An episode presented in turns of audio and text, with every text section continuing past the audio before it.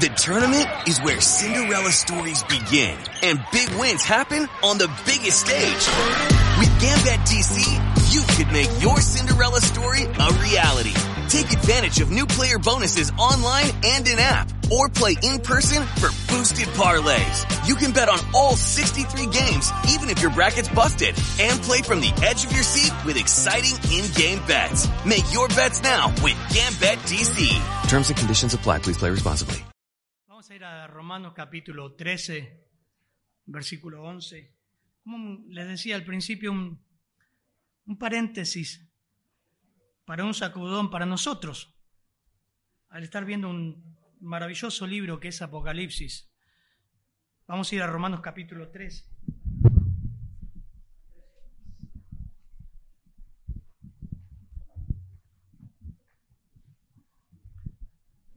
Hoy ayuda en la lectura, eh, Verónica. Muy bien. Les voy a leer la versión Las Américas. Ustedes siguen la versión Reina Valera 60. Dice, y esto, conociendo el tiempo, que ya es hora de levantarnos del sueño, porque ahora está más cerca de nosotros nuestra salvación que cuando creímos. La noche está avanzada y se acerca el día. Desechemos, pues, las obras de las tinieblas y vistámonos, vistámonos las armas de la luz, andemos como de día honestamente y no en glotonerías y borracheras, no en lujurias y lascivias, no en contiendas y envidia, sino vestíos del Señor Jesucristo y no proveáis para los deseos de la carne. Padre, gracias por tu palabra, Señor. Señor, cuán grande eres. Nos sentimos privilegiados, Señor de estar un día domingo, Señor, juntos, en armonía, creciendo, animándonos unos a otros, escuchando tu voz, tu reprensión, tu dirección, tu consolación, tu ánimo. Y oramos que este texto, Señor, nos motive a vivir despiertos en una era, Señor, donde todo se va preparando para ese día de la ira, como estamos viendo en Apocalipsis. Ayúdanos como creyentes, Señor, estar despiertos, Señor. En tu nombre, Señor, oramos. Amén, Señor. Miren, si ven el texto, yo, yo tengo marcado, me gusta marcar la Biblia, las acciones que muestra el versículo 11 al 15. Levantarnos del sueño. Hay seis acciones, miren, levantarnos del sueño. Desechemos las obras de las tinieblas. Vistámonos, andemos, vestíos y no proveáis. Si no conté mal, hermanos, son seis, ¿no? Seis acciones que el apóstol Pablo va a dar a la iglesia, a los romanos, en vista de que el Señor viene. Y estamos viendo Apocalipsis. Viene justo. Para el creyente la inminencia del retorno de su Señor es un gran sentido de urgencia y de obediencia. Pablo usa la figura de, de vestirse y vestirse. Nosotros vamos en un camino de santificación, pero persiste en nosotros la presencia del pecado, donde vamos a estar luchando hasta que el Señor venga. La humanidad caída o su carnalidad nos va a llevar a luchar contra el pecado. El creyente lucha contra el pecado. Pero en sí el pasaje del versículo 11 al, al, 14 dice despertarse. El creyente debe despertarse. Así que hay seis admoniciones o seis mandatos. Levantarnos del sueño, desechar, vestirnos, andar, vestíos y no proveáis. Y esto es para, yo lo tomé para nosotros, hermano, con, con todo el corazón, que podamos evaluarnos ante lo que estamos viendo. No, Apocalipsis no lo, no lo damos con un sentido de que, wow, está bueno, va a satisfacer la, el debate escatológico, las posiciones escatológicas, sino el hecho de conocer más a Dios, el hecho de que la iglesia vea lo que va a pasar y nos ponga en acción. Y creo que vivimos en un tiempo donde aún la iglesia con buena doctrina está dormida. Eh, nos dormimos. Y, es el primer mandato. Vamos a leer versión Reina Valera, versículo 11. Y esto, conociendo el tiempo, que es ya hora de levantarnos del sueño, porque ahora está más cerca de nosotros nuestra salvación que cuando creímos. En la, primera admonición, anoten porque vamos a dar, ver inductivo de esto. La primera admonición es despertate, despiértese, despiértese. Y esto abarca del capítulo 12 en adelante que Pablo empieza a hablar de deberes cristianos. Es un libro teológico maravilloso, Romanos. Pero del 12 en adelante empieza a hablar de andar, de acciones. Ya es hora porque está más cerca. Imagínense si estaba más cerca del apóstol, si Pablo se sentía cerca. Que él dice, ahora está más cerca de nosotros nuestra salvación, o sea, nuestra glorificación de la salvación. Que cuando creímos, pasaron dos mil años. ¿No les parece que estamos más cerca nosotros que Pablo? ¿Les parece? Entonces lo primero que va a dar es que hay un sentido de, de urgencia. No hay tiempo para tener ser apáticos, para complacernos, para ser indiferentes. Eso fue urgente. Miren, un repaso, porque no lo vamos a ver todo, del capítulo 12. El Pablo viene hablando a los creyentes, que en su mayoría eran esclavos de los romanos. No debemos dejar de ofrecer nuestros cuerpos en sacrificio vivo, santo y agradable a Dios, que nuestro culto racional, capítulo 12. Debemos mantener una relación correcta con los incrédulos y con los creyentes. Debemos mantener una relación correcta, capítulo 13, con las autoridades civiles, al igual que con los líderes de la iglesia. Debemos mantener una relación correcta con los amigos y con los enemigos. Debemos mantener una relación correcta con el prójimo a fin de cumplir a la perfección la ley de Dios por medio del amor verdadero. Y Pablo dice acá, conociendo el tiempo. La primera admonición es despertarte, chango. No podés seguir durmiendo. Si decís que sos creyente, no podés estar apático frente a todo lo que el Señor pone a tu disposición para servirle, para comprometerte. El tiempo, la palabra tiempo ahí que aparece en versículo 11, no es la palabra cronos, de donde sacamos nosotros el tiempo medible, sino es kairos. Kairos habla de etapa. Tiene el sentido de era, época, edad, etapa. Es la que utiliza el Señor en Marco, Mateo 16.1. Vinieron los fariseos y los saduceos para tentarle y le pidieron que les muestre señal del cielo. Mas él respondiendo les dijo, cuando anocheces, anochece decís buen tiempo, porque el cielo muestra arreboles y por la mañana, hoy habrá tempestad porque tiene arreboles y el cielo nublado. Es como nosotros, ¿vieron? Me parece que va a llover, antes se decía cielo empedrado, suelo mojado. Y uno distingue esas cosas. El Señor está usando una metáfora, está diciendo, ustedes distinguen el clima, pero no distinguen lo que está pasando ahora. La salvación frente a ustedes. Y es hipócritas, versículo capítulo 16, 1 versículo 3, ahora de Mateo 16. Hipócritas que saben distinguir el aspecto del cielo, mas no las señales de los tiempos, kairos. No podés distinguir. Pleno tiempo, plena época.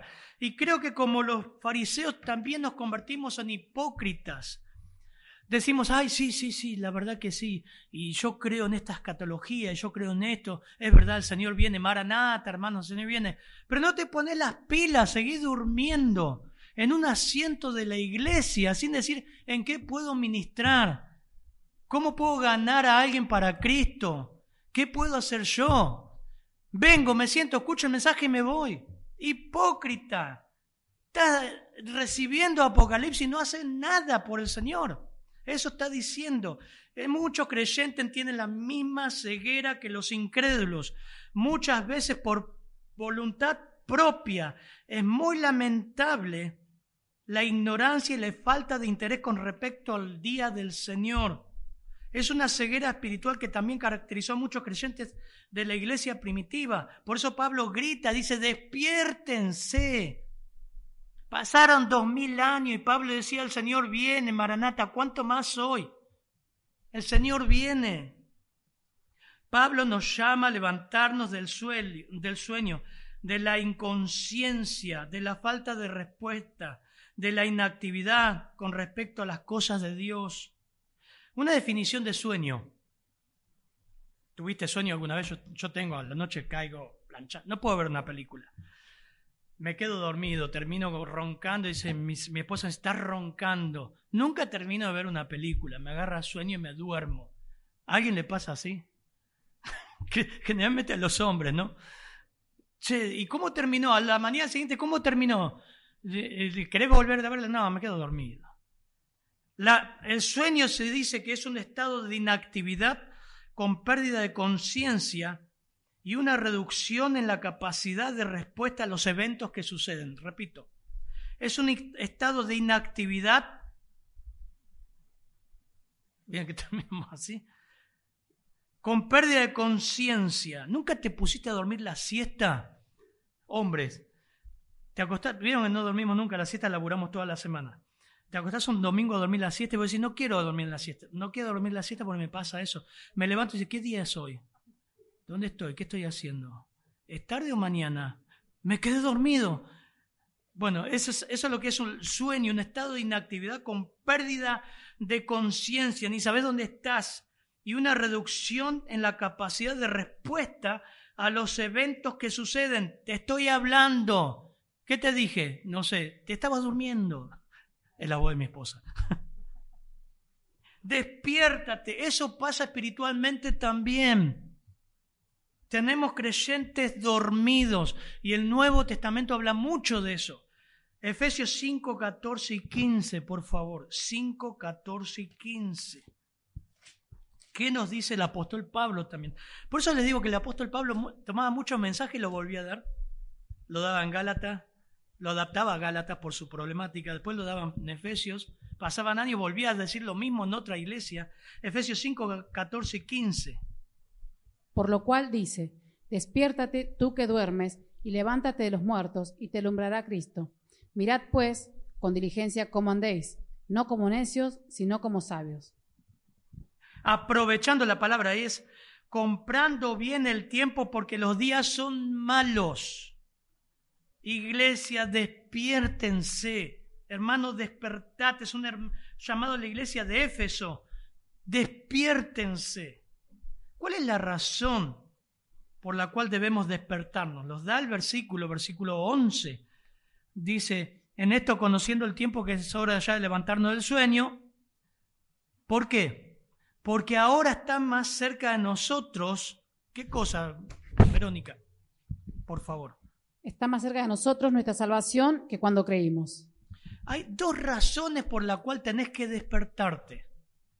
Primero, está más cerca, parece una contradicción, ¿no? Porque dice, más cerca de nosotros nuestra salvación. ¿Cómo nuestra salvación? O sea que todavía no somos salvos. Pero también te dice, Está más cerca nuestra salvación que cuando creímos. Pablo, ¿qué estás diciendo? ¿Somos salvos o no somos salvos? No. Cuando la Biblia se refiere, el Nuevo Testamento, a nuestra salvación acá en estos términos, está hablando de glorificación, la salvación consumada, cuando ya estemos cara a cara con el Señor, cuando lo recibamos al Señor, cuando estemos con Él. Entonces está hablando de la glorificación o el perfeccionamiento.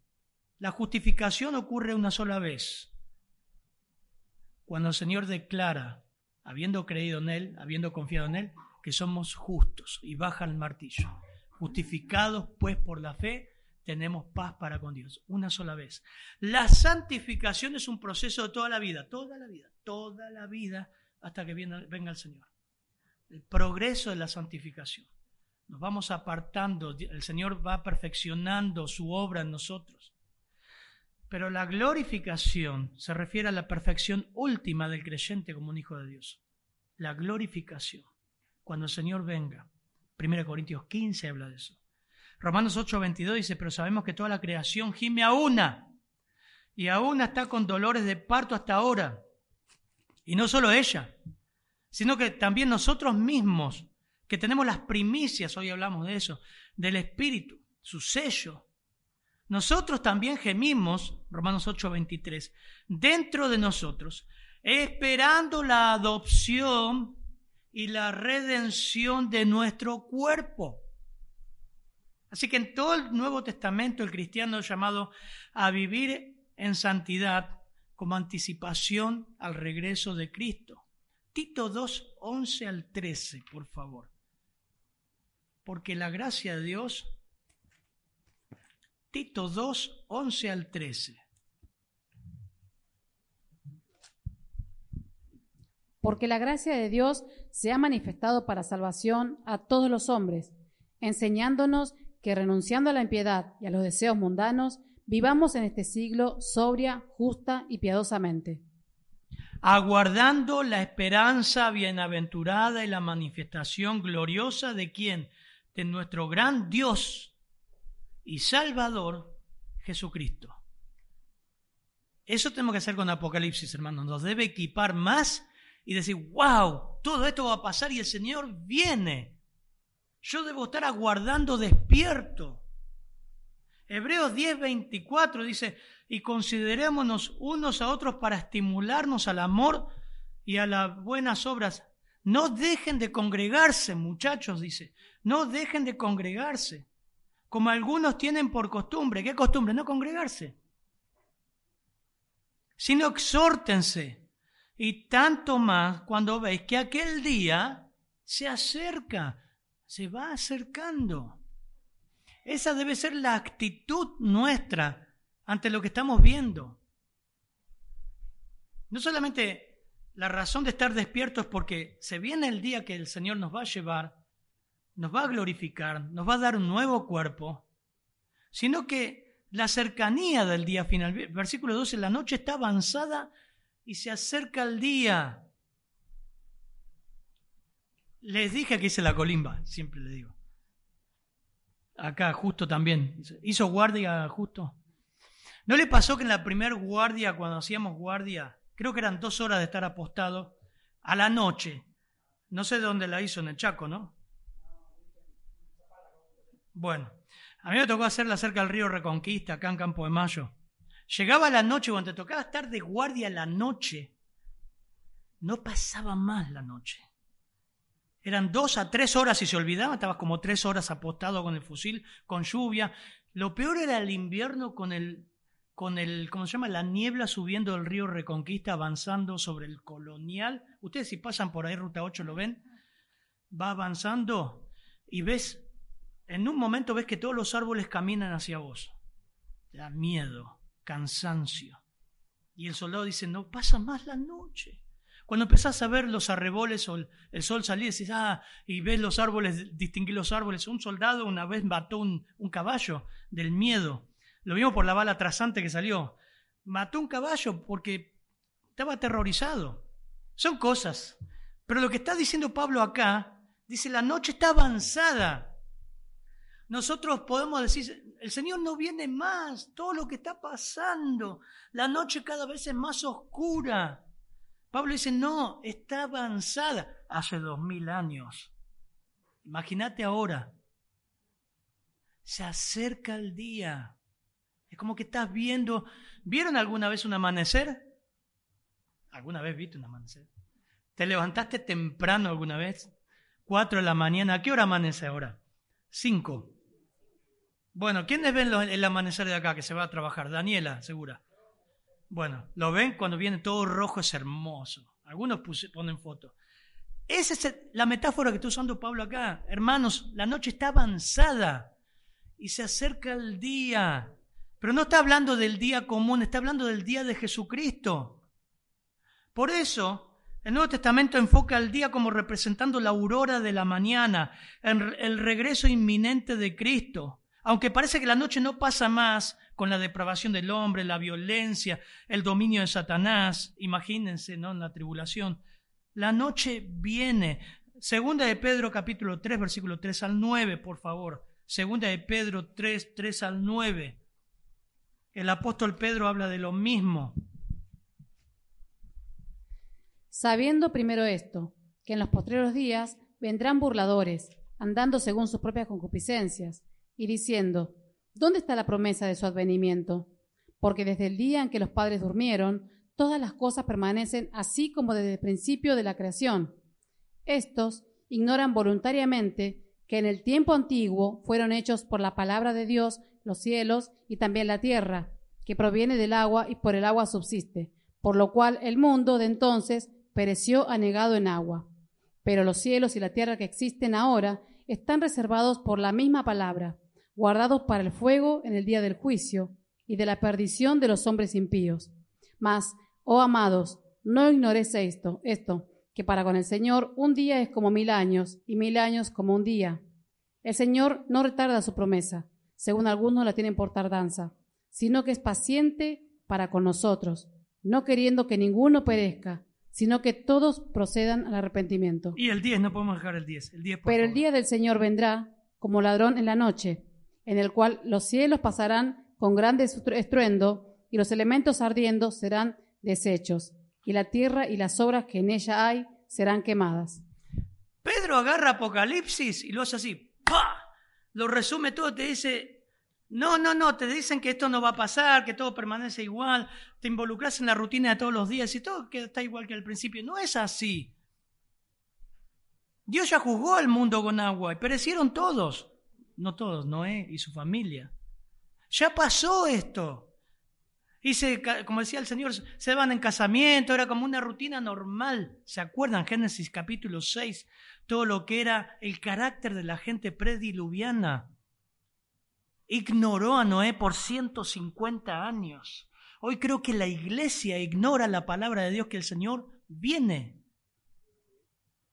Y que esto es real lo que estamos dando en Apocalipsis. Y que como iglesia debemos estar despiertos y estar despiertos es decir esto, el Señor viene, nos va a dar nuevo cuerpo, seremos, iremos con Él. La cercanía del día final cada vez está más cerca. ¿Cómo está mi estado espiritual? ¿O sigo durmiendo? ¿En qué estado espiritual te encontrás? ¿Inconsciente, inactivo, indolente? Estoy, pero estoy desanimado. No quiero comprometerme mucho. ¡Despertate! Hace algo. Yo si no me levantaba a las nueve de la mañana todos los días, mi papá me tiraba agua. Me sacaba, iba a dormir hasta las diez de la mañana. Ni ahí. Me sacaba para trabajar. La idea es que te está dando un sacudón el Señor. No duermas, hermano. Y por segundo lugar dice, desecha. Desechemos pues las obras de las tinieblas y vistámonos de armas de la luz. Despertate y empezá a desechar. El creyente ha de desvestirse de las obras de las tinieblas, las obras que pertenecen ya y son características de las tinieblas. Por eso hace alusión a la noche. La forma del verbo desechar ahí está hablando de una acción pasada específica, pero con repercusión presente. O sea, yo deseché, pero no fue en un fogón de un campamento consagrado. Yo me consagré al Señor, hermano y dejé el cigarrillo, hace 20 años que dejé el cigarrillo. No es solamente eso, es una obra de desechar todos los días, porque la presencia del pecado está todos los días desechar, y como dice primera de Juan, ir a Él en confesión, y Él es fiel y justo para perdonar, limpiarnos de toda maldad. Deseché, esa es la idea de versículo 12, y sigo desechando, sigo tirando la basura, sigo tirando la basura, sigo, sale basura de mí porque peco. Colosenses 3.8 dice, pero ahora dejad también vosotros todas estas cosas, ira, enojo. ¿Alguien no se enojó más? ¿Alguien se enojó esta semana? Mentira, ya están mintiendo. Ira, enojo, malicia, blasfemia, palabras honestas de vuestra boca. No mintáis los unos a los otros. No es Efesios, ¿eh? es Colosenses 3, 8, casi igual que Efesios 4. Pablo repetía el mensaje. No mintáis los unos a los otros habiendo despojado al viejo hombre con sus hechos. Hebreos 12.1. Por tanto, nosotros también teniendo alrededor tan grande nube de testigos, la galería de Hebreos 11, despojémonos de todo peso y del pecado que nos asedia. Santiago 1.21, por lo cual desechando, fíjense las veces que dice, dejen, despójense, desechen toda inmundicia y abundancia de malicia. ¿Viste, hermano, que en la iglesia hay gente mala? Hay gente mala y hay gente buena. Cuando vos dejas el enojo, siga su curso, termina siendo la lista del apóstol Pablo en Efesios 4. Termina siendo malo. Recibí con mansedumbre la palabra implantada, la cual puede salvar vuestras almas. Estoy leyendo Santiago 1.21. Por eso, hermanos, para no caminar sucios, debemos desechar, desechar, desechar las obras de las tinieblas. Generalmente los crímenes se cometen de noche. Miren, Job 24, por favor. Es interesante lo que Job, el libro de Job revela, capítulo 24, 13 al 17. Cuatro versículos, 13 al 17. Job 24, 13 al 17. Ellos son los que rebeldes a la luz nunca conocieron sus caminos, ni estuvieron en sus veredas. A la luz se levanta el matador, mata al pobre y al necesitado, y de noche es como ladrón. El ojo del adúltero está aguardando la noche, diciendo, no me verá nadie, y esconde su rostro. En las tinieblas miran las casas que de día para sí señalaron, no conocen la luz, porque la mañana es para todos, ellos como sombra de muerte, si son conocidos, terrores de sombra de muerte los toman. No sé si entendieron, también el Señor lo dice en Juan, en el Evangelio de Juan, la luz vino a este mundo y los hombres que amaron. Más las tinieblas que la luz, pero generalmente se buscan las tinieblas. Pablo usa la figura de tinieblas, desechemos las obras las tinieblas. Está hablando de creyentes, cosas que se hacen ahí en la oscuridad. La murmuración se hace en tinieblas, la blasfemia se hace en tinieblas. No se va de frente, no se hace la luz. Todo eso que podemos estar, decimos, nadie me ve, dice Job. Dios sí nos ve. Dios sí te ve. Todo lo que nosotros hacemos mal en pecado y no, no, no lo sacamos, Dios lo ve. En tercer lugar dice versículo 12, vistámonos de las armas de la luz. Siempre hay cosas que sacar, hermano, siempre. Cada uno de nosotros, siempre hay cosas que tirar. El creyente debe vestirse de las armas de la luz, también traducido como instrumentos en Romanos 6:13, o herramientas de la luz. Está hablando, la vida, un autor dijo, la vida cristiana no es un sueño, sino que es una lucha. Por tanto, el creyente debe vestirse de la armadura apropiada para esta lucha. Efesios capítulo 6. Vestite de las armas de la, de la luz. La idea, como algunos dicen, Pablo está pensando en la milicia porque era militar. Quizás está pensando en un soldado que salió de fiestas, de juergas, a la noche y cree que no va a venir nunca más el amanecer. Dice, sacate todo eso, sacate esa ropa que traes, como viendo el joven hijo pródigo con olor a chancho. Sacate eso y agarrá las herramientas de la luz, las armas de la luz. Pablo utiliza la figura de, de, un soldado cuando rompe el día y el comandante le ordena que se levante, deseche las prendas sucias y se vista con las armas que necesita para librar la batalla, porque la vida cristiana es una batalla día a día. Y Dios nos da todos los recursos a través del Espíritu Santo, a través de Efesios capítulo 6, para esa lucha. La luz de las armas del cristiano son la santidad y la pureza misma de Dios. Es la, es la vestidura de pureza e integridad espiritual. Primera Juan 1.5 dice, este es el mensaje que hemos oído de Él y os anunciamos, Dios es luz, no hay tinieblas en Él. Si decimos que tenemos comunión con Él y andamos en tinieblas, mentimos y no practicamos la verdad. Pero si andamos en luz, como Él está en luz, ¿cuál es la consecuencia? Tenemos comunión unos con otros y la sangre de Jesucristo nos limpia de todo pecado en el andar diario. Hermano, iglesia, Juan está escribiendo también una iglesia, primera de Juan. Debes velar por tu comunión con Dios, debemos velar de estar bien con el Señor. Algo sucio, a lavarropas, a confesión, a apartarse, Versículo 13, por favor, hermano. Andemos como de día, honestamente, no en glotonerías y borracheras, no en lujurias y lascivias, no en contiendas y envidia. Debes empezar a incorporar las armas del Señor. Lo vemos en, Efesios capítulo 6. Debemos también andar como de día. Y es interesante acá pone pares. Son, son, pares que prácticamente son sinónimos, que ahora lo vamos a explicar. Andemos como de día. Está hablando de la iglesia de Éfeso. Honestamente. No en glotonerías y borrachera, primer par. No en lujurias y lascivia, segundo par. No en contiendas y envidia, tercer par. Pablo en Efesios capítulo 5 habla de que la iglesia debe ser sin arruga, sin mancha, a fin de que seamos hallados en él sin mancha irreprensibles. Primera Tesalonicenses 5.8 nos dice, pero nosotros que somos del día, acá versículo 13 dice, andemos como de día, Primera Tesalonicenses 5.8 dice, seamos sobrios, habiendo vestido con la coraza de la fe y de amor y con la esperanza de la salvación como yelmo. ¿Vieron cómo se parecen los textos? Parece que está hablando de la armadura del creyente y Pablo lo vuelve a repetir. La última parte del versículo 13 da pares. Prácticamente son sinónimos. Glotonerías es comos, con K y significa, es un término que se empleaba para hacer referencia a una celebración de victoria militar o atlética, holgorio, orgía también, jarana. Esa es glotonería.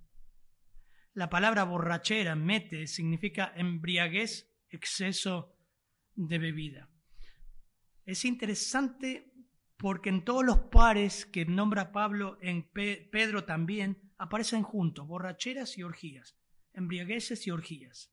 Gálatas 5.21 dice envidias, homicidios. Gálatas 5.21. Borracheras, orgías y cosas semejantes a esas acerca de las cuales amonesto. Primera de Pedro 4.3 dice, basta ya el tiempo pasado para haber hecho lo que, lo que agrada a los gentiles, andando en lascivias y concupiscencia, embriagueces y orgías. La traducción eh, Dios habla hoy dice borracheras y banquetes ruidosos del versículo 13 de, que estamos viendo ahora de 1 Corintios 13. Banquetes ruidosos. Hermano, está diciendo, anden honestamente, no estaba para eso. Y generalmente vamos a ver ahora lo que era la sociedad romana. Generalmente estos festejos siempre van acompañados de bebida alcohólica. Los tiempos no han cambiado mucho. Estaba escuchando en la semana que uno de los, no es de la selección, pero eh, son buenos muchachos los de la selección. Pero en el holgorio del festejo, uno de ellos, creo que fue el Kun Agüero, se embriagó tanto que se olvidó el hijo en el hotel y se fue con la selección. ¿Sabían, no? ¿Escucharon eso? Sí. Y él lo, lo dice con humor, dice, y dice que Messi lo retó. Dice, pará un poco, pará porque el mismo alcohol le llevó a perder la conciencia y se olvidó el hijo. Pablo está asociando esto y te dice, esto era muy común en la sociedad pasada. Y también pasa hoy. Cuando llegaba fin de año el año pasado, le decía, ojo, le puse como para que cada uno se cuide, ¿no? Ojo con los festejos en las empresas los fin de año. Cristianos, no te enganches con lo que hacen los demás. Pablo dice, hermanos, el día se acerca, anden honestamente. No estás para andar tomando vino, alcohol, embriagarte. Eso te va a llevar a otros excesos que después va a decir, ¿cómo hice esto? Y bueno, empezaste por algo. Empezaste por algo. Y pasó, ¿eh? Y pasó en estas fiestas de fin de año con cristianos. Pablo dice, anden de día, hermano. ¿Estás viendo Apocalipsis? Perfecto. ¿Te gusta todo lo que estás viendo? Perfecto. Comportate como de día. Ahora, ahora. En segundo par dice, no en lujurias y lascivias. Sin, traduciendo es no en inmoralidad sexual y libertinaje. Lujuria es la palabra coite, con K, donde viene la palabra coito. Vida sexual, cama matrimonial, Hebreos 13:4 usa la misma palabra, coite. Esto llegó a tener la misma connotación de ir a la cama. Lascivias aselgia y significa licenciosidad, obscenidad, no tener control sobre las actitudes y conductas morales, libertinaje, depravación sexual que caracteriza gran parte de la sociedad moderna y romana. greco-romana. Y estos pasajes nos recuerdan la lista de Romanos capítulo 1, versículo 28. Y como ellos no aprobaron tener en cuenta a Dios, Dios los entregó a una mente reprobada para hacer cosas que no convienen, estando atestados de toda injusticia y fornicación, perversidad, avaricia, maldad, lleno de envidia, homicidios, contiendas, engaños y malignidad. Pero pastor, esto es muy extremo. Hermanos, en cuarto lugar, anden honestamente a la luz de lo que están viendo.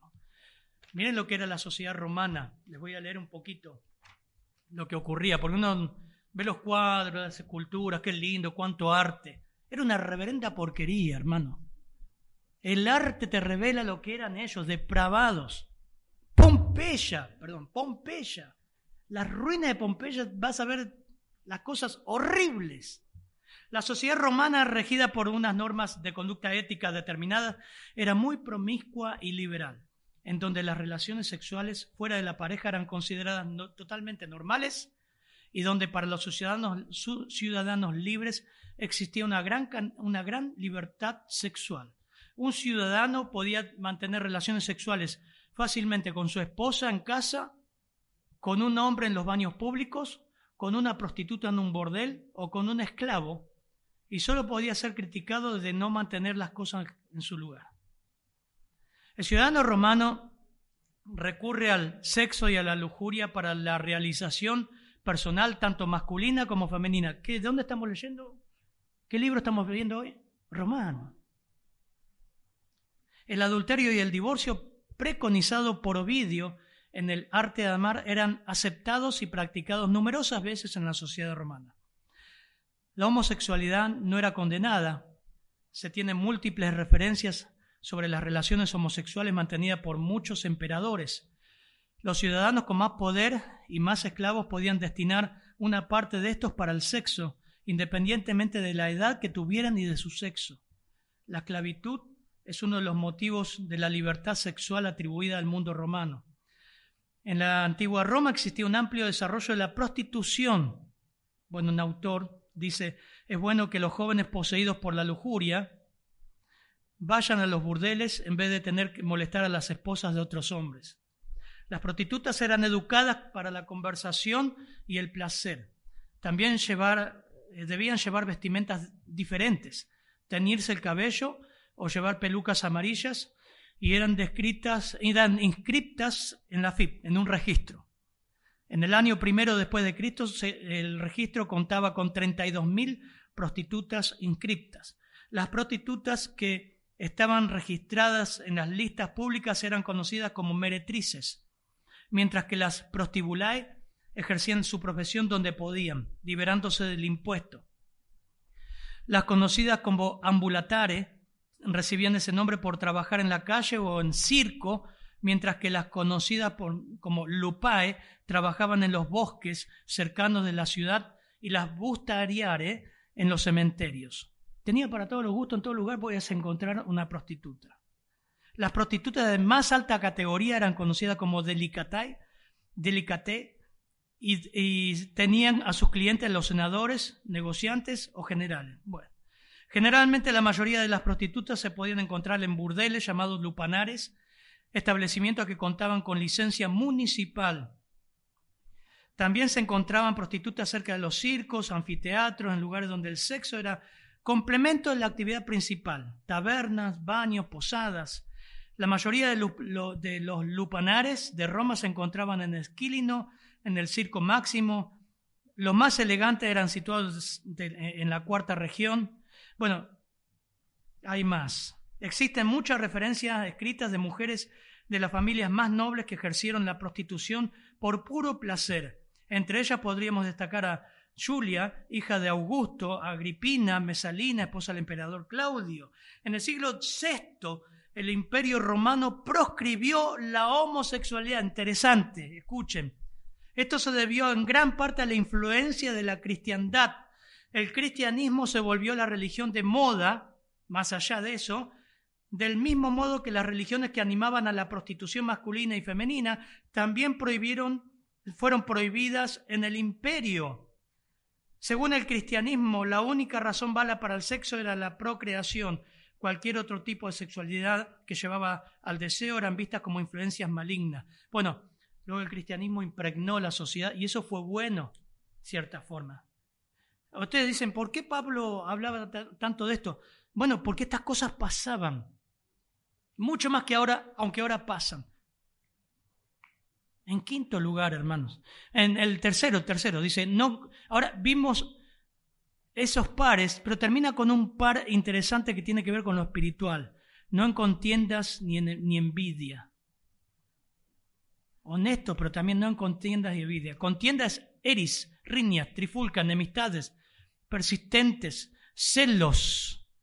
Santiago habla, dice, si tenéis celos amargo y contención en vuestro corazón, no jactéis ni mintáis contra la verdad.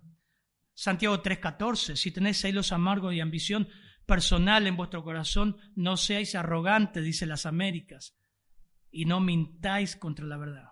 Fueron dos pecados que había en la iglesia de Corinto. Celos, ambición personal.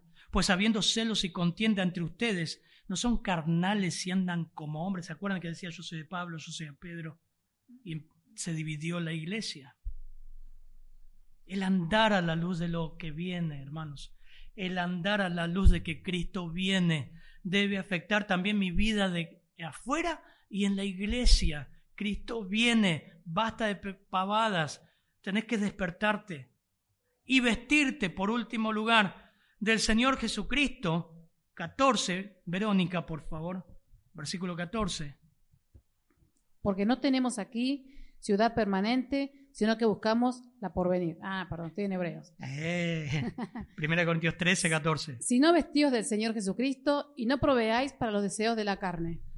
Despiértate, desecha, vístete de las armas de luz, anda honestamente, em, vístete del Señor Jesucristo.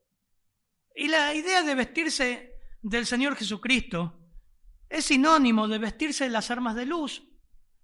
Cuando vos estás desechando cosas y manteniendo una comunión con el Señor, te estás vistiendo de Cristo. Es sinónimo. Es abrazar a Cristo una y otra vez, seguirlo con toda la lealtad, puesto los ojos en Jesús, como los 144 mil, lo seguimos donde Él va vestirse a la medida que mantenemos nuestra comunión y nos vestimos de sus armas de luz, estás vistiéndote de Él. Pero termina con una negativa. Dice, no proveáis para los deseos de la carne. Hermanos, no proveáis. Es interesante esa acción. Proveer significa ahí prevenir, pensar por adelantado, planificación anticipada, lo que hicimos el domingo con todo el grupo de miembros, planificar anticipadamente. ¿Qué está diciendo Pablo acá? Que por favor, hermanos, a la luz de que Cristo viene, no planeen pecar. Dice un autor, los pecados que cometemos se desarrollan a partir de ideas erróneas y deseos pecaminosos a los que hemos permitido con anterioridad que se radiquen en nuestra mente. Repito, los pecados que cometemos se desarrollan a partir de ideas erróneas que preconcebimos, deseos pecaminosos a lo que hemos permitido con anterioridad que se radiquen en nuestra mente. Siempre me aprendí desde jovencito en el Señor que no podés impedir que los pájaros vuelen en tu cabeza, los malos pensamientos. Alguien ha tenido malos pensamientos de cualquier tipo, todos, ¿no? Pero el Señor nos da la gomera para alejar los pájaros. El problema es cuando los pensamientos hacen nido. Y esta palabra habla de eso, planificar con anterioridad. Aprobaste ese pensamiento y lo estás planificando. Santiago habla de eso. El Señor no tienta a nadie sino que el pecado que está en nosotros la concupiscencia, le damos el permiso. Lo que te está diciendo es que no debes ceder ante el pecado que llama a tu puerta. Romanos 8:23 dice, no solo ella, sino que también nosotros mismos que tenemos la primicia del Espíritu, nosotros también gemimos dentro de nosotros mismos esperando la adopción, la redención de nuestro cuerpo, porque en esperanza fuimos salvos, pero la esperanza que se ve no es esperanza, porque lo que alguno ve hay que esperarlo, pero sí esperamos lo que no vemos, con paciencia lo aguardamos. Dice que como creyentes esperamos la redención de nuestro cuerpo porque tenemos lucha contra la presencia del pecado continuamente. Pablo te dice acá, no planees pecar, no planees para el pecado, no le des la, la bienvenida, no le ofrezca ninguna oportunidad, cerrale la puerta en su nariz, no lo dejes entrar en tu casa. Si tu ojo es ocasión de caer, quítalo, no está diciendo sacar el ojo, son principios. Tenés que tomar en cuenta que el Señor viene, sí, también Vestite del Señor Jesucristo. Mientras vamos caminando, no proveas para ningún tipo de pecado. Cuidado con los pensamientos que se están anidando en nosotros. No le des la bienvenida, filtralos con el Señor en el trono de Dios. Asaf llegó a decir, era como una bestia delante de ti. ¿Se acuerdan? Porque mi corazón había tenido envidia de los pecadores y veía la prosperidad de ellos. Hasta que entrando en el santuario de Dios entendí el final de ellos. Hermano, hasta que no entras en el santuario de Dios y decís, Señor, ¿por qué dejo que estos pensamientos sigan en mí? Si lo dejas anidar, van a hacer mal y vas a pecar. Mira todo lo que hay, ¿no? Te das cuenta de lo urgente, lo impostergable de estas exhortaciones. No duermas, hermano, no duermas, no seas insensible. Sé consciente de este tiempo, Kairos, de esta época. El Señor está más cerca de lo que pensás. Desechá continuamente lo perverso, aquello que avergüenza. Vestite de las armas de luz. Es una guerra, soldado. Cuando hacemos instrucción militar, soldado, no está vistiendo muñecas, es una guerra. Y lo que hizo podría haberlo matado. Cuerpo a tierra, caramba. Todo eso nos enseñaban. Es una guerra, y cristiano también. Y a veces parece que es una poesía. Camina como un cristiano honestamente, no en pecados de vicios sexuales o de peleas y contiendas. Vítete del Señor, absorbe su carácter, crece continuamente de Él, no planees pecar. Cuidado con lo que mirás, con lo, lo que tesorás en tu corazón, con lo que acaricias el pecado. Vamos a orar. Padre, gracias por tu, tu palabra, Señor. Necesitamos esto, estas exhortaciones mientras estamos viendo este gran libro, Señor, que tú vienes, que no es una película de ciencia ficción, que va a pasar como advertiste a Noé, como advertiste a Abraham y a Lot. Es real, Señor, que no durmamos. Señor, que si pecamos, como cualquiera nosotros nos arrepintamos, vayamos a ti estemos despiertos, no en apatía, comprometiéndonos, sirviendo, marchando, combatiendo con el pecado, congregándonos. Señor, queremos honrarte. Gracias por tu palabra, Señor. Ayúdanos a ser sal, luz de este mundo que se pierde, pero también en caminar en forma honrada como a ti te gusta, Señor. En tu nombre, Padre Santo. Amén.